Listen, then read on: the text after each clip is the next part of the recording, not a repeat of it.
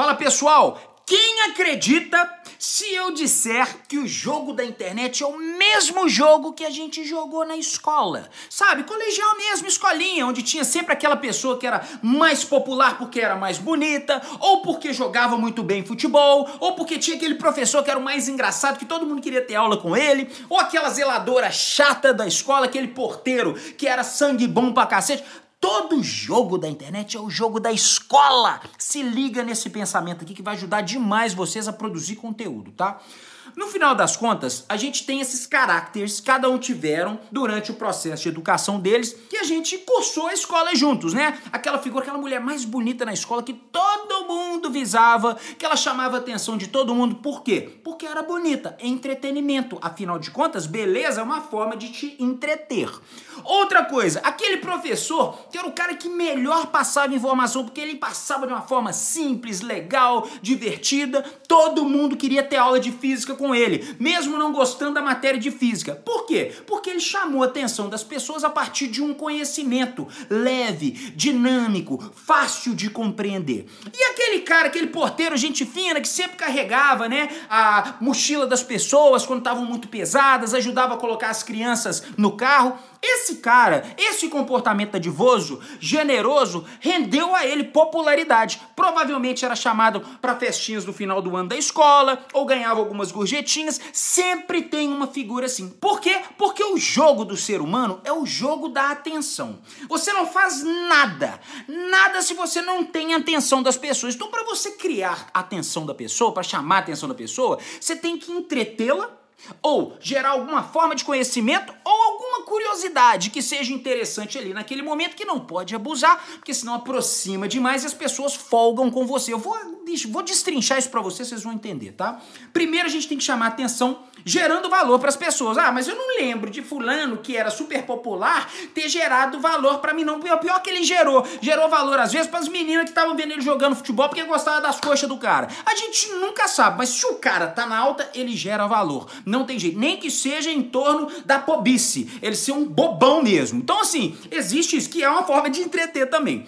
Agora, se a gente concentra na internet em produzir conteúdos para uma audiência da qual a gente saiba roubar atenção, qual é a diferença? Que naquela época a gente não sabia como fazer. A gente era ou não era popular. A gente simplesmente fazia de uma forma natural, ou inconsciente, ou tinha uma leitura rasa disso. Agora eu estou trazendo com 40 anos de idade uma perspectiva para vocês pensarem sobre o assunto, porque não é ruim ser popular não, viu? É bem legal. Só porque que a gente converte isso em um tanto de coisa. O cara que era o cara que dava dava melhor festa na escola era popular porque ele dava melhor festa. Às vezes o cara que tocava um violãozinho no recreio era o cara que chamava a atenção das pessoas, criavam-se as rodinhas e às vezes nem tinha dinheiro para dar festa, mas era o primeiro a ser convocado para festa, porque ele fazia a festa. Olha onde eu tô chegando. Então, galera, a gente tem que chamar a atenção das pessoas.